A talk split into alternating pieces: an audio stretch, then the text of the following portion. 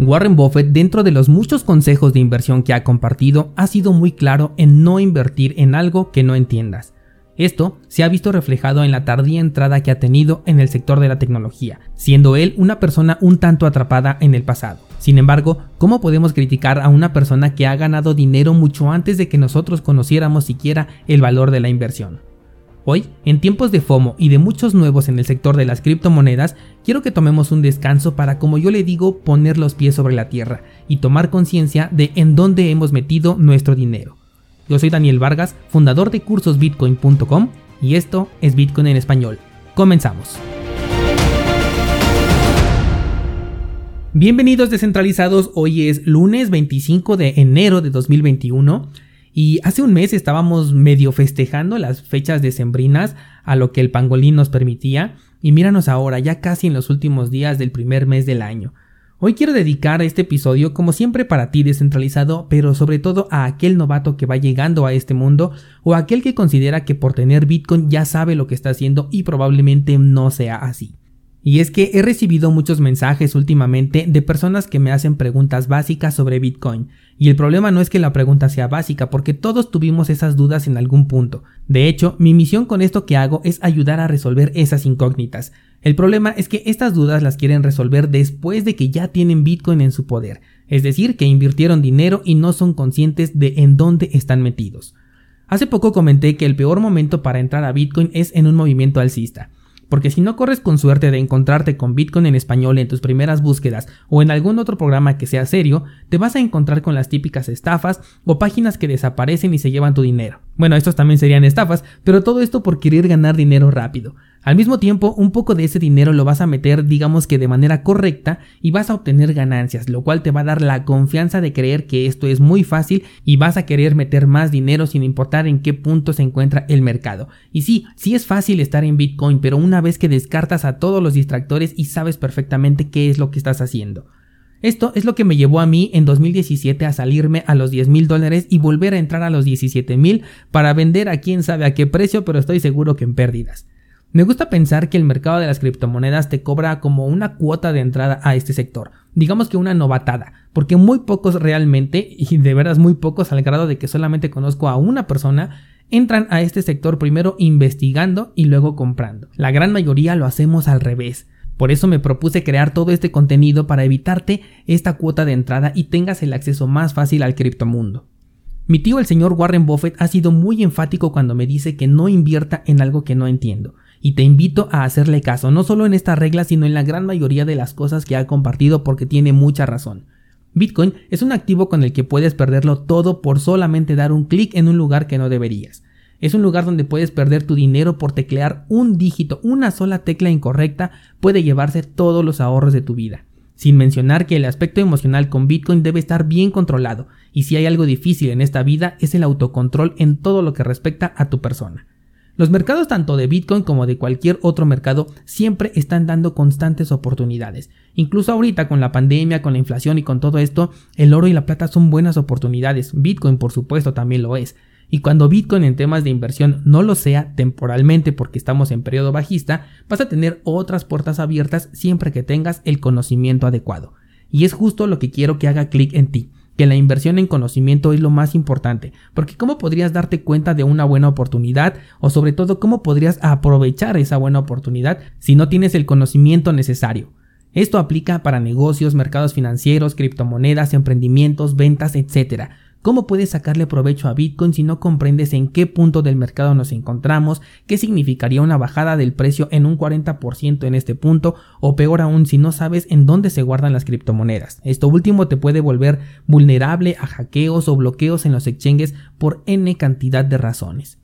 Bitcoin es hasta cierto punto complicado, incluso en ocasiones a mí me es difícil explicarlo, no por este medio porque aquí soy yo quien decide cómo explicar las cosas, pero sí cuando alguien en la calle me pregunta, porque lo primero que pienso es cuál es la postura de esta persona que tengo enfrente de mí, cuál es su edad, cuál es su conocimiento tecnológico, como para poderle dar una explicación que encaje con su perfil, cosa que no sé si sea un acierto o un error, porque quizás debería explicarlo simplemente tal y como es y ya si la persona se interesa pues investigará más a fondo o me seguirá preguntando. Pero eso es justo a lo que me refiero cuando te digo que es algo complicado.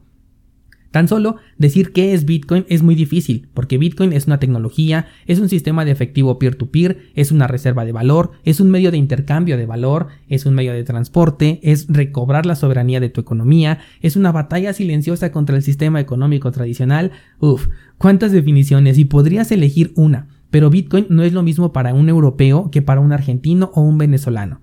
Para uno puede ser una inversión y para el otro es una salvación. Por eso es que resulta muy difícil definir a Bitcoin de una sola forma, aunque lo correcto sea repetir lo que Satoshi quiso que fuera. Esto nos abre otra brecha, y es que más allá de qué es Bitcoin en términos generales, un sistema de efectivo peer-to-peer, después tienes que elegir qué va a ser Bitcoin para ti y cómo lo vas a utilizar. Recuerdo, por ejemplo, que hace un mes, en diciembre, me escribió un descentralizado para decirme que había liquidado toda su posición en Bitcoin porque justo había cumplido su objetivo tal y como muchas veces te he dicho en este espacio.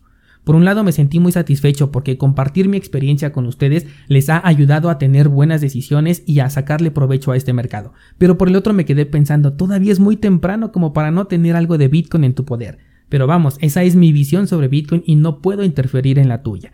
De hecho, que no coincidamos en la forma de ver a Bitcoin es una muestra de que entiendes en dónde estás y lo que quieres hacer con Bitcoin.